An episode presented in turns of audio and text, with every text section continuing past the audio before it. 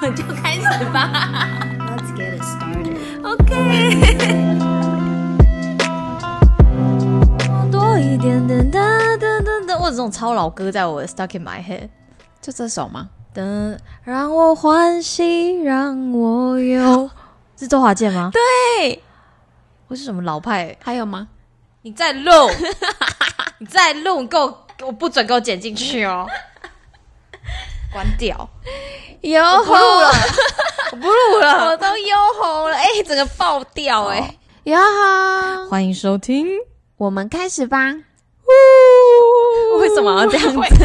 我本来想一个叫呼欢呼，然后不知道为什么就污成这样子了。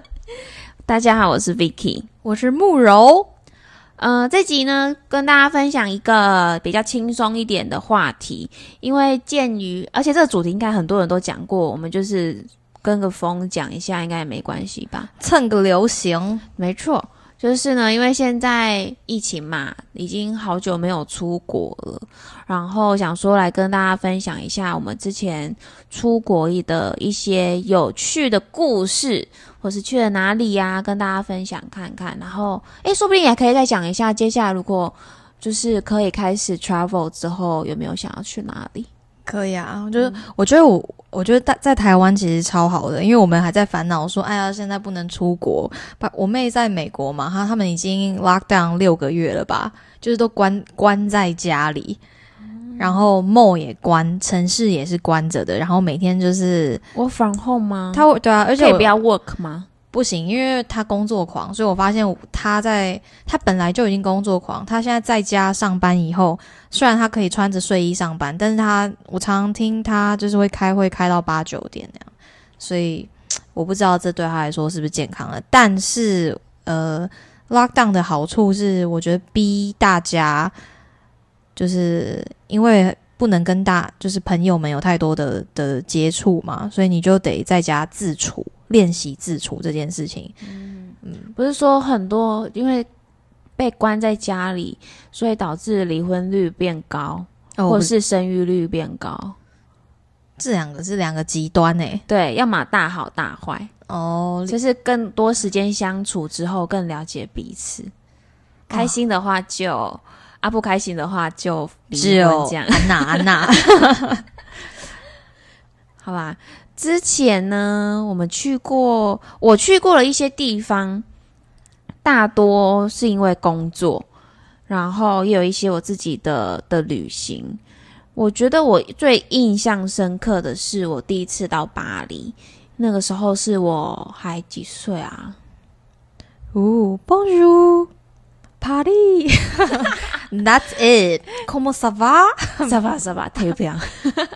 就是我那个时候好像才二五二六吧，然后因为工作要去巴黎参展，去了巴黎的大皇宫还有小皇宫。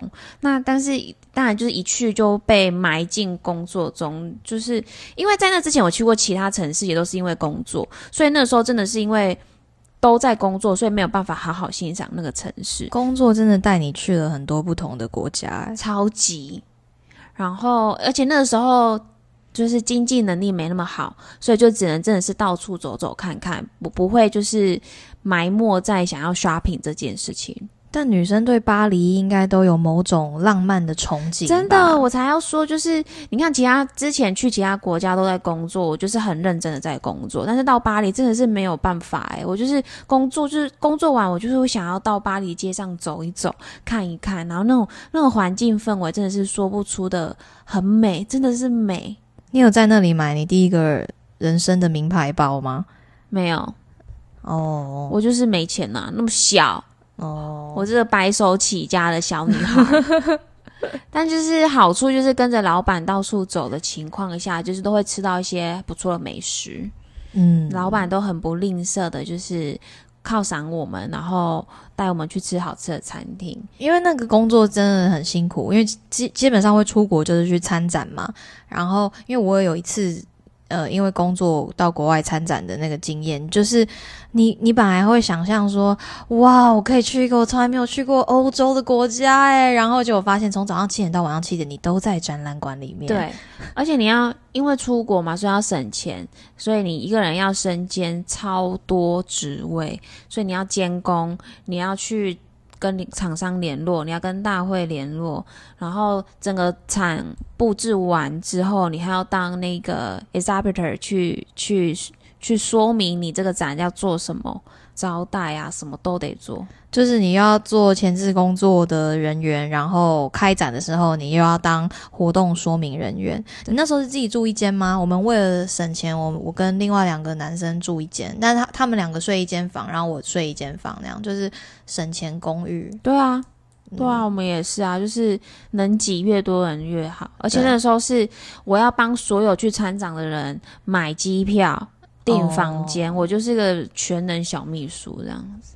那哎，那个时候我其实，在帮老板订，就是跟我们一样的那种小公寓的时候，会觉得老板哎，他是不是应该要去住饭店啊？但还好吧，但他都他也没有怎么样哎，他不会怎么样。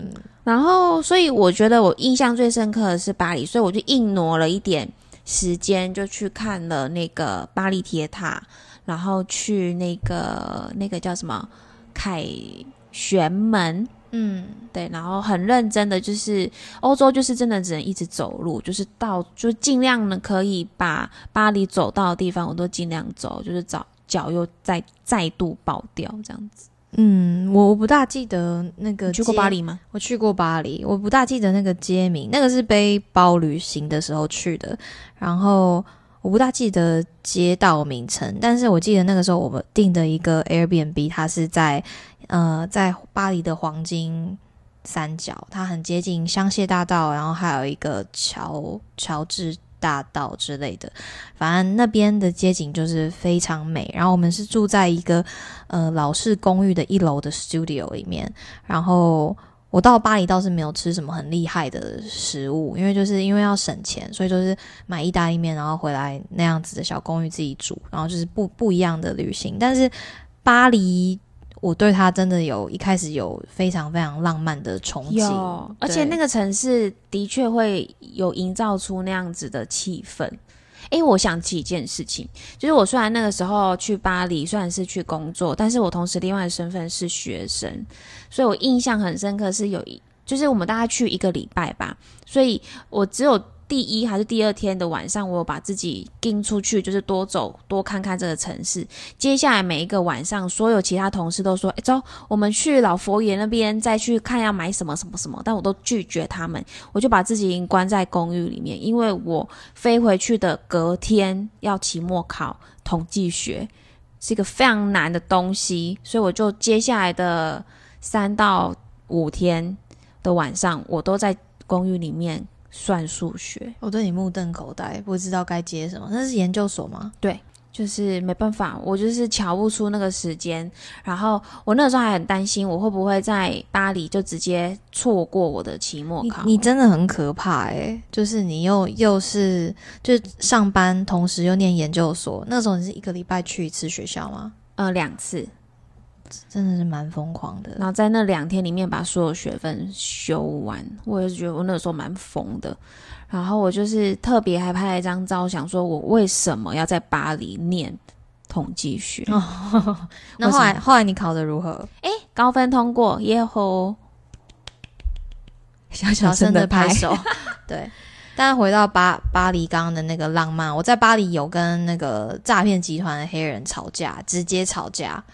就是巴黎，大家一定都有听过或者是遇过，那个就会有一些街头的黑人卖你幸运手环。然后那个时候是我跟呃之前的伴伴侣一起去，然后他就就是我们都知道这件事情，可是不知道为什么遇到的时候，他还是傻傻的把手伸了出去，然后那个那个黑人就已经立刻秒。光速开始在他的手，就是已经套住他的手，然后开始编织那个那个手链起来了。然后我的手就是一直放在口袋里面，我死都不要伸出来。我想说，天哪，他已经踩进那个圈套了。然后我想说，好，我们等下到底要给他多少钱来来打发？就他跟我们要二十欧，诶，二十欧是台币多少钱？对，反正就是贵爆，然后我就我就真的很火大，我想说你这个东西收个我顶多上限就是给你五欧，我就说我们只有五欧，身上只有五欧，我皮包刚好就只有五欧，然后他。然后我就跟那个伴侣说，觉得千万都不要把你的皮包拿出来。然后我就是在那边跟那个跟那个黑人干瞪眼，然后他也对我生气，然后他就说：“那不怕他被打哦？”没有啊，我还说，我还说，因为我就跟英文跟他吵架，我就说警察电话几号？我现在叫警察来。然后他说警察都是我朋友，哇，对呛，对他就是这样凶回来。然后我想说，我们也很想要离开，然后反正在那边僵持很久。然后他就说：“那你现在有多少钱？你有多少钱给我啊？”我说：“我最多就是最多就是给你美金二十块，就是美金二十块，我不会，我没有其他欧元了。”然后我们我们都是用刷卡，没有身上没有现金。然后反正最后就是美金二十块结束。哎，那些都很恐怖哎。那一天就是心情都非常之干，非常之干。你知道米兰也有，就是米兰大教堂的前面也是。聚集了一群人，就是手上已经拿了一整叠的幸运手链，那就是个彩虹手链什么的。只要一靠近他，你只要手一伸出来，他立刻打死结，你怎样都会拿不下来，你怎样就是得买。然后，所以我那时候一样有耳闻这件事情，所以我比较聪明，如果只要看到他们在那边，我就会绕路，哦，想办法避开他们，因为我我也害怕跟他们起争执啦。然后我又知道那个都会。就是会诓你，所以我就是一定是逃之夭夭。所以大家如果去巴黎、米兰，目前知道这两个城市，其他城市我相信一定也有，就是小心卖幸运手环的人。导致我现在去一些文青市集，看到有人在卖幸运手环，我都觉得哥，对啊，怎么会卖这种东西呀？为什么要卖这种这种东西呀？然后我在我还想分享一个我在巴黎的趣事，就是那时候。呃，我们那时候参展要在巴黎的大皇宫，同时要在小皇宫这两个地方同时参展。可是好像是我们只一样为了省钱，只去一套我们的产品，所以就是要那个时间测进场时间点要抓的很准，才可以准时完成这两个展。殊不知。就是有那么殊不知，就是有东西落掉啊，或者什么好险是小东西，是人可以拿的。所以我那个时候我想说，惨了，就是大家已经在进场了，我又要就是东西要怎么样从另外的地方拿过来？我想说算了，我去拿好了。但我又不想坐电车，一定会很贵，所以我就坐地铁。一个人我就想说，天哪，我要怎么看得懂这个？嗯，就是其他呃法文的地铁地名，然后还要看一下 Google Map 怎么样走到那。反正我就是应该说整个讲。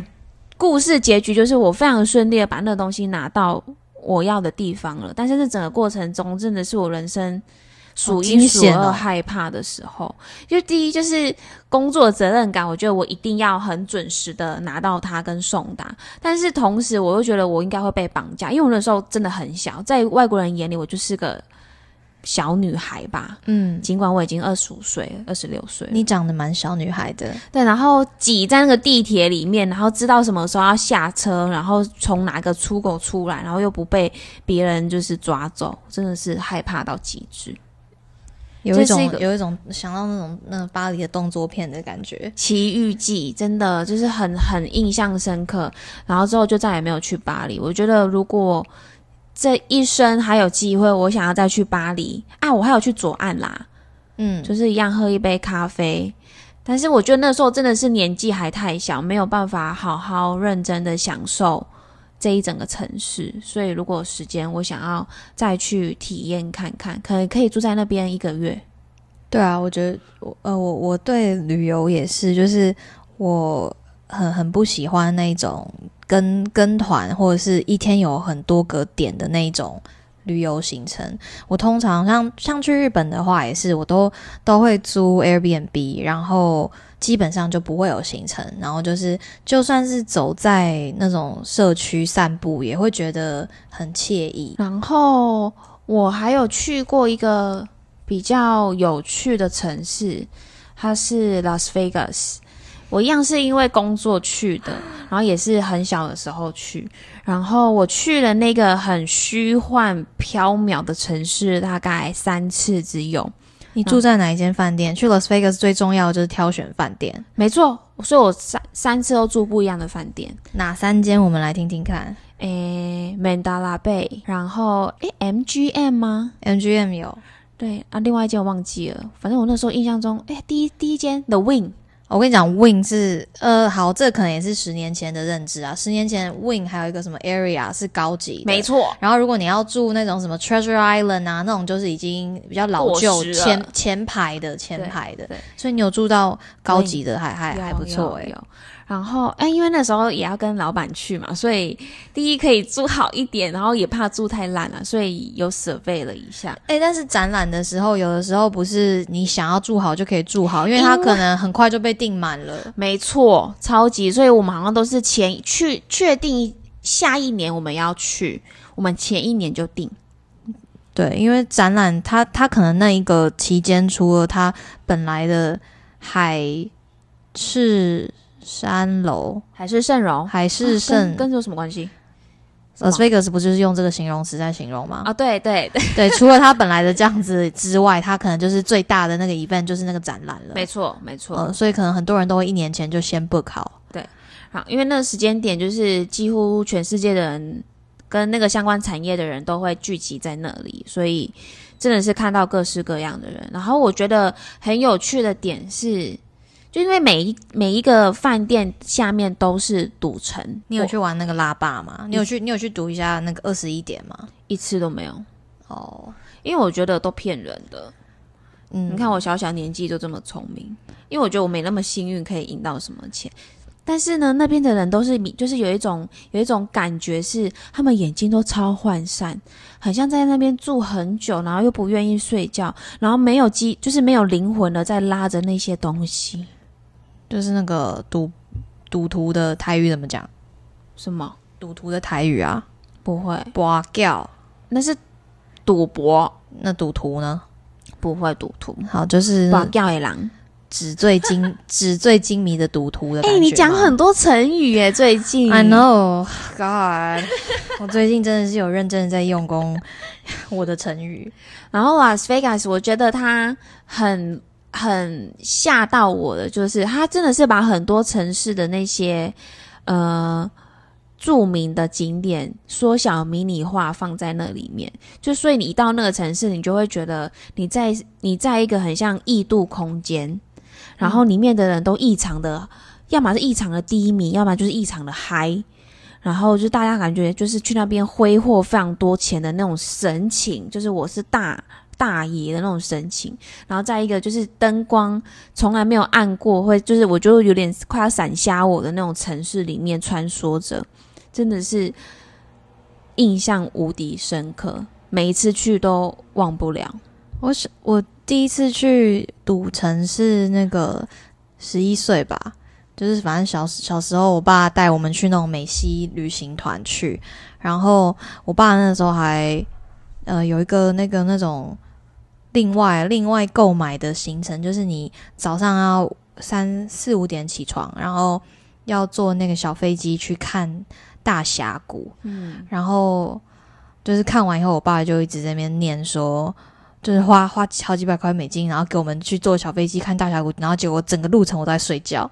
你呀、对，就太早了，然后那个时候太小了。我觉得有，我觉得旅游这个东西，有时候你真的是要到某一个年纪，你才有办法有那个心境去真享受对享受跟真的去欣赏那个城市，不管是呃那几天生活的像当地的人一样，还是去看那个城市的美。我觉得你的心境要到某一个某一个成熟度才才可以体会、然后还有一件事情是，因为可能是我们我我们算是我们吗？第一就是那次去的人，也包括老板在内，我不知道他是不是第一次去啦。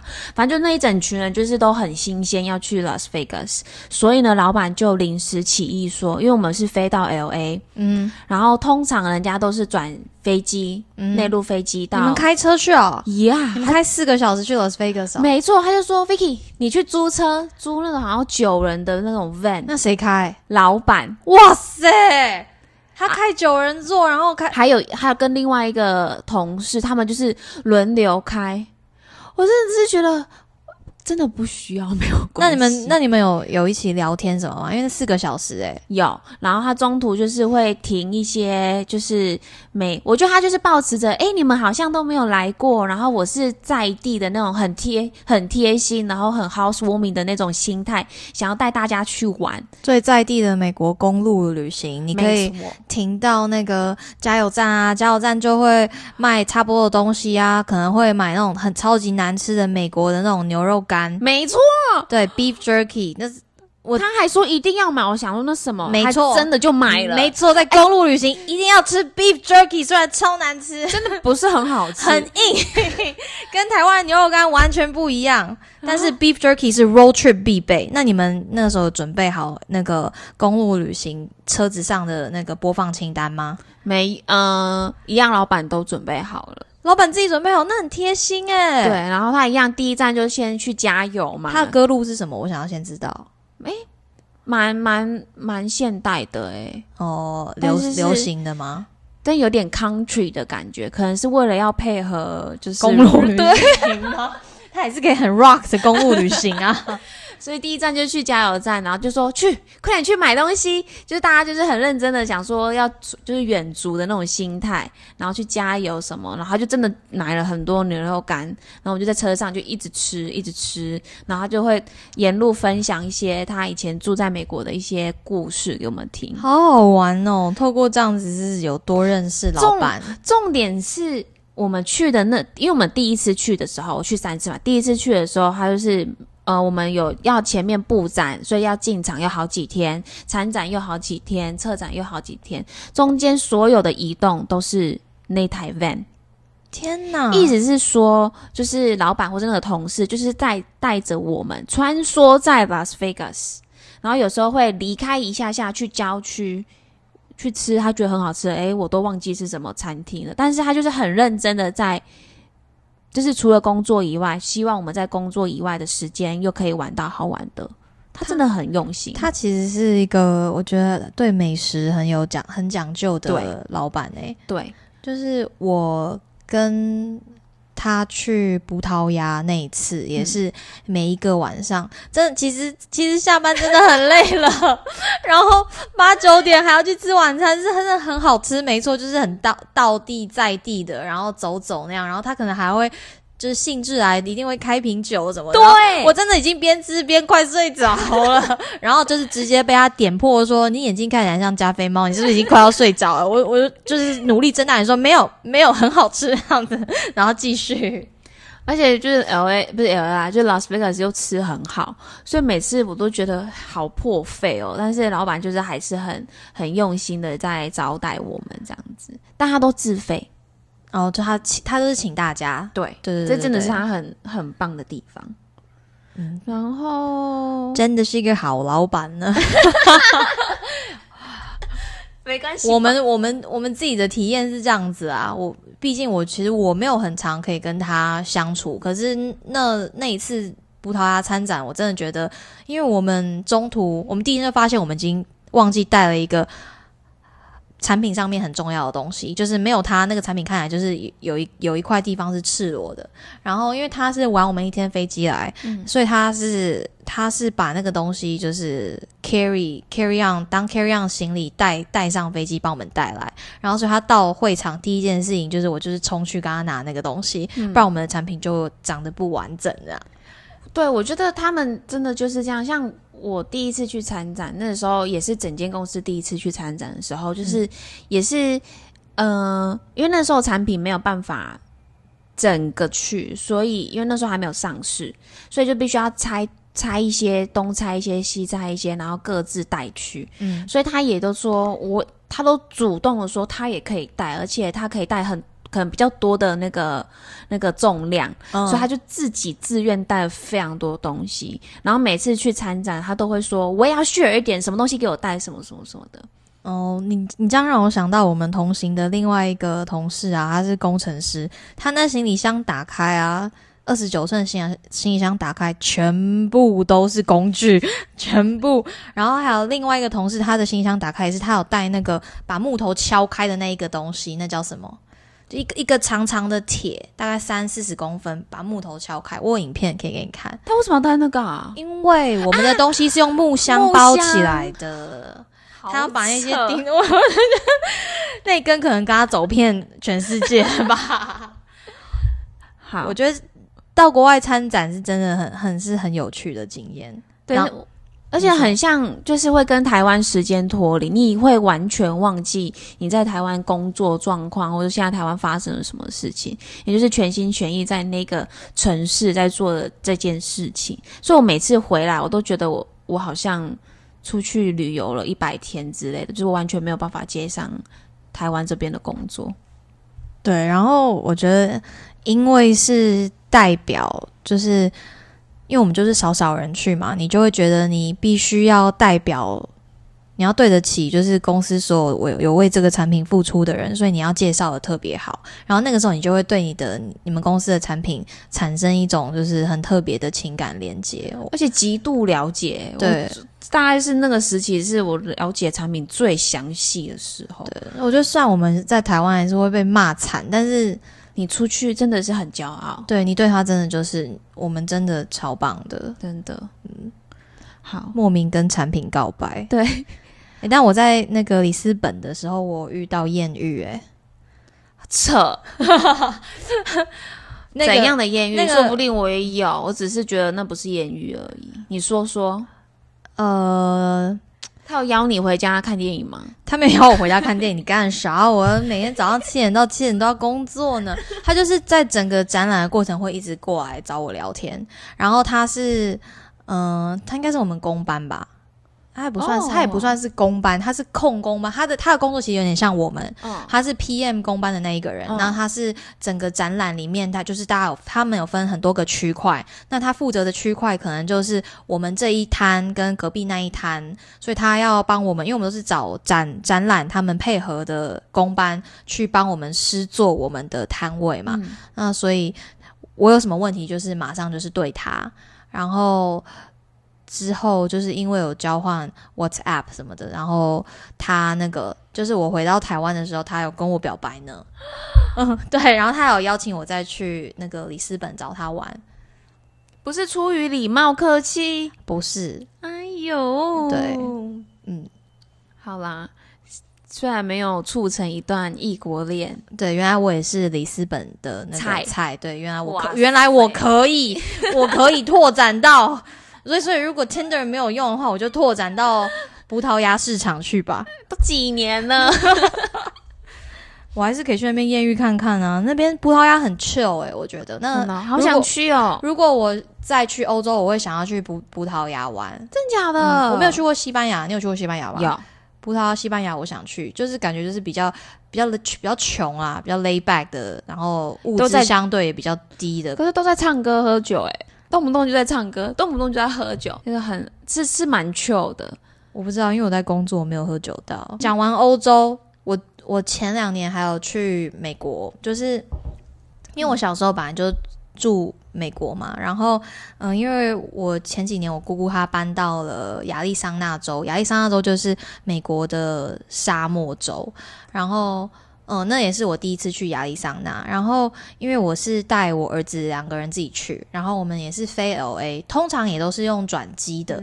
然后，反正我在查查那个转机的班机的时候，发现飞机都很贵。然后一度我想说要不要开车，可是开车要开二十几十几个小时，诶，是对十几个小时。然后突然就看见，诶，美国有火车，诶，就是美国本来就是有火车，可是那个火车不是像台湾或者是欧洲那么普及，大家大家常常在搭，大家好像很少听到。，对，大家还是开车跟飞飞机比较多。然后，因为美国火车它其实蛮老蛮旧的，而且它就是很出名的，一定会误点。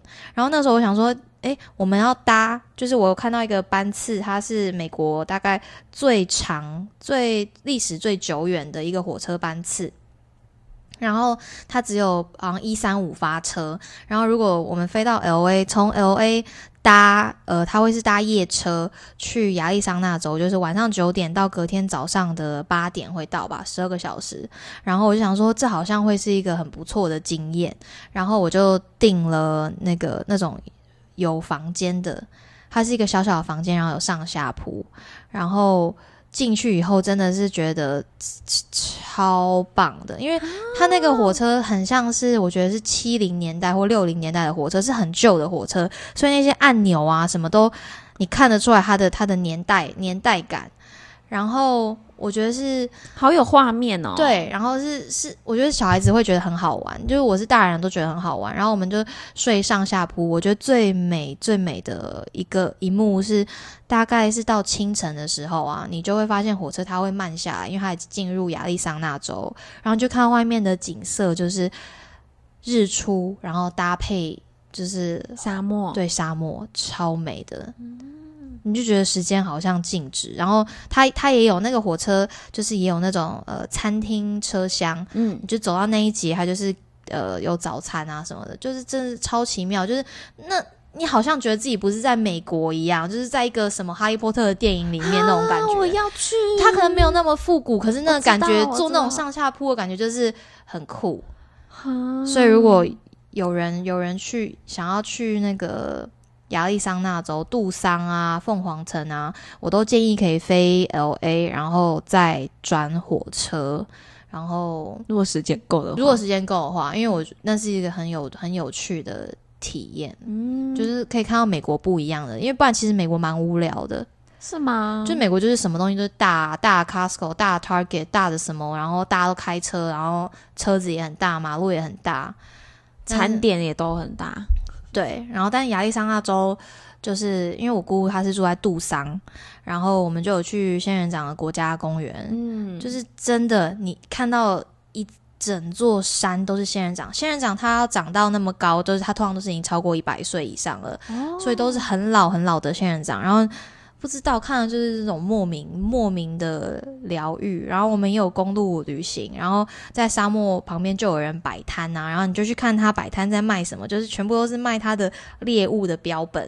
哦，然后我儿子还拿了那个一对兔的脚，真的是兔的脚，上面有毛。然后他还说好可爱哦，对，就是被切断的兔子的脚，因为那个兔子脚是会带给人幸运的，所以有些猎人他们把那个兔子猎到了以后，他们会把兔子脚砍下来，然后因为可能有一些人想要把它就是在家装饰或当钥匙圈之类的，带给你幸运。然后那个我儿子说好可爱的时候，我说好好好好好可爱，放回去。对。哎，但是我有带，我有带，我还是有带一个那个战利品回来，我可以拿给你看。好好好，你先不要想那个猎人猎这个东西是不是很残忍好了，但是它是我买了一个鹿角回来。哦，这是真的，这是真的鹿的角。哦，我要拿它喽，可以拿。然后那个他那个卖的那个人，他叫做 Wild Billy，疯狂比尔，疯狂比利，疯狂比利还送我一个。火鸡的火鸡的羽毛，火鸡的羽毛好像也会带给人幸运。哎，为什么那么多东西都是带给人幸运啊？你需要多少幸运？不觉得很美吗？是真的蛮厉害的。可是我刚刚在想，那个鹿的脚它不会腐烂吗？不是还是有肉吗？不是鹿的脚啦，兔子的脚。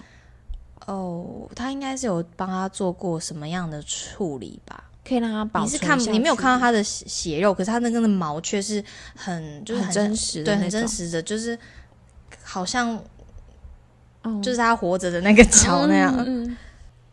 日本。日本感觉，日本我们都是比较常去、比较常接触的国家。嗯，但是呢，我这个人的日本行呢，就是偏另类一点，就是我可以一年飞个三四次日本，但是呢，我都说我没有去过日本，因为我就是一下飞机，我就会被接进山里面，然后在山里面某某一座山高山，是那真的是看不到看不到城市的。那种，然后进山大概三天到五天，然后下山就直接再坐飞机回来台湾了，所以我根本没有体验到大家认识的日本城市的状况。你真的常常，你很，你真的很，每年都会去日本至少两次吧？有我记得之前还可以出国的时候，对然后你就真的常常说没有，都没有买什么东西啊，每天都在山上。对，就是早上起来就是山里，然后都在啊，因为我主要都是去滑雪啦，所以我们都在山里面，然后在山里会待个一整天，然后再回到饭店或是住宿的地方，或者是呃，主要都是饭店，或者是也有那种算是民宅吗？就是人家就是很山里面，通常都是一些很很原始的木屋吗？村庄，村庄？然后因为它都伴临着那个温泉，所以都有不少的温泉村，所以都是很很古古色古香，以前日本人的那种小矮房，然后要走出一个很冷的走廊才能到大浴室澡堂。可是听起来很赞呢。对，，然后有一些比较大一点的村庄，就会一些小小摊贩或者是街道，所以我们就是滑完雪、泡完汤，我们就会出来走走一走、逛一逛，它就是很很在地的村庄就就很去乡下的温泉旅馆的感觉。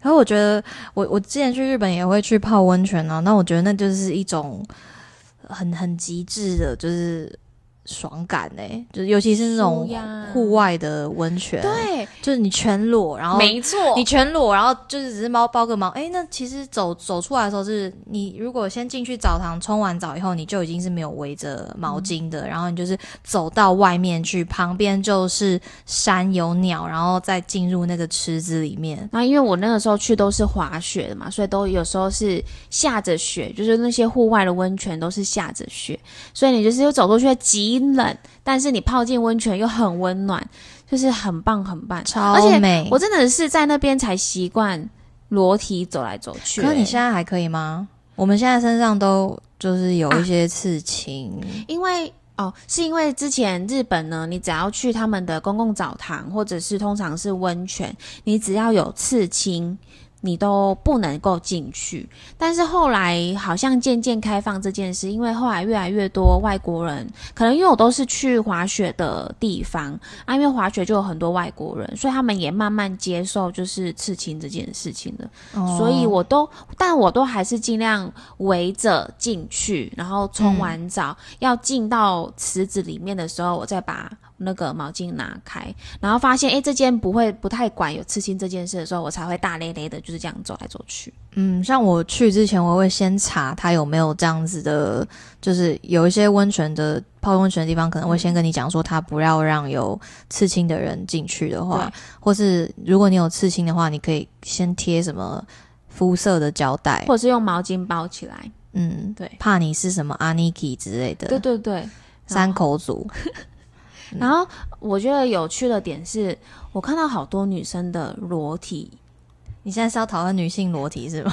哎、我是觉得怎么样？怎么样？你看到女性裸体有什么特别新奇的吗？没有，就以前不会看到啊，然后第一次看到的时候有一点害羞，不敢看，然后年轻女孩的、阿妈的都有各种年龄层，都有，跟他们就是很很自然的在做这件事情，导致你这么畏畏缩缩，反而你很奇怪。呃，我我我本来就对裸体还好，你确定？那我们一起去泡温泉，OK 啊，我是 OK 的、啊。我有跟我姐妹一起去那个韩国的汗蒸木，也是全哦。裸，然后我就觉得还好嘛。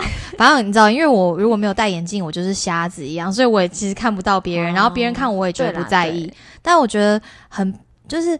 当你是裸体，然后在大自然的那个感觉，真的是超棒的，超赞的。不知道为什么对这个特别赞叹，就是那种超级 freeing。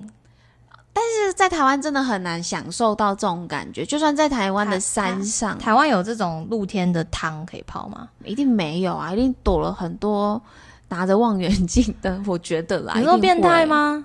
不知道。但因为我都去山上的，所以对面一定都是那种峡谷啊，或者是高山，就是一定不可能有人的，我就觉得很放心。我有一次是带那个我儿子，然后我们是到了札幌以后，我们还要再坐公车，呃，那什么巴士巴士，然后去一个地方叫做风平峡，然后我们还一开始还下错站，然后那里就是整个城市都是被雪覆盖，而且旁边没有什么商店，所以我们只能在那边玩雪，然后等公车来。旁边都没有人，没有车哦，然后等了大概半个小时，公车才来，然后我们才又抵达那个正确的地方。可是就是连我儿子他都非常非常喜欢泡汤，然后因为他那时候还比较小，所以他可以一起去跟我泡女汤。嗯，然后就是泡汤的那个在户外泡汤的感觉，然后泡完汤以后，你在他的那个大食堂喝一杯牛奶，人生人生对，一足。所以我我觉得可能大家去了很多日本那种大城市啊，东京啊、北海道啊，什么这些城市的地方，可能去惯了，真的可以去他们的，就是在远一点，真的是可能路途会比较遥远一点啦，但就是真的可以去他们比较旁边的城市，然后去山上看一看，来去乡下住一晚的感觉很？棒。好啦，我觉得我唯一有一次去日本城市，就是去看《哈利波特》。哦，你去环球影城是吗？对是大阪的吗？啊好像是，好像哎、对，对大阪大阪的环球环球影城，你你要去吗？你要去？嗨嗨嗨哦，很好玩，哈，Harry Potter，Harry Potter，哦，我觉得里面一切都非常美好，我非常入戏。我就是去买了一支魔杖，然后在它的那些就是各个景观里面学习了非常多的咒语。你挑选的魔杖里面有什么？我就是很有独角兽吗？然后我就是 Hermione 的的魔杖，它就是可以选各个人的魔杖。啊，妙丽的魔杖，你就是妙丽啊！没错，我就是想要选它，你戴这个眼镜也很妙丽呢。是吗？嗯，然后呢，我觉得它里面唯一最出戏的就是它里面去做那个类似类云霄飞车，去体验整个哈利波特的那个有点类三 D 电影，哦里面全部都给我讲日文，哦，那真的很很出戏。对，那很出戏。但是除了这以外，其他超级无敌推荐，只要你是哈利波特迷，一定要去。那可能要去佛罗里达，那个是不是很大？然后英国的也好像也有。听说英国还好，Patty 说英国的就有点像博物馆那样，你有点像是参观博物馆，因为它是有它的电影场景嘛，对但是九六你不能四分之摸餐的哦，你不能摸。但是那个就是环球的，就是你可以在那个场景里面玩，那你有喝 butter beer 吗？超级好喝，你知道台湾有些咖啡厅，他们有做出 butter beer，哎、真的假的？就是其实就是一种很气泡，然后上面有奶奶盖的饮料，就是它有一点像是那个苹果西打上面有一个奶盖，好想喝喝看呢。好想再去哦。我们不是说好一起去哈利波特吗？对，我们还我们还算过我们被分配到哪一个学院，你还记得吗？我是哪个啊？我应该是 Gryffindor 吧你？好像是 Gryffindor，我是 Gry- 你是 Ravenclaw 吧好像是。？Hermione 是在 Gryffindor 哦，I know I will work really hard to go into。我是 Gryffindor，谢谢。哎，好了好了，这集先这样，我觉得我们聊超久的。好哦，这集先这样子，希望大家在疫情结束之后，应该会有一波那种爆发旅游、旅游怒怒旅游一整波。但在现在还在疫情的时候，其实台湾也有很多地方可以走走，瞬间以为自己是什么，就是观光大使的感觉啊、观光大使啊、就是我们日本人也很很喜欢台湾，台湾台湾友好，日日台友好，呢 呢呢。烦死了。好啦那就是之后再相约一起出去玩吧。先这样拜拜。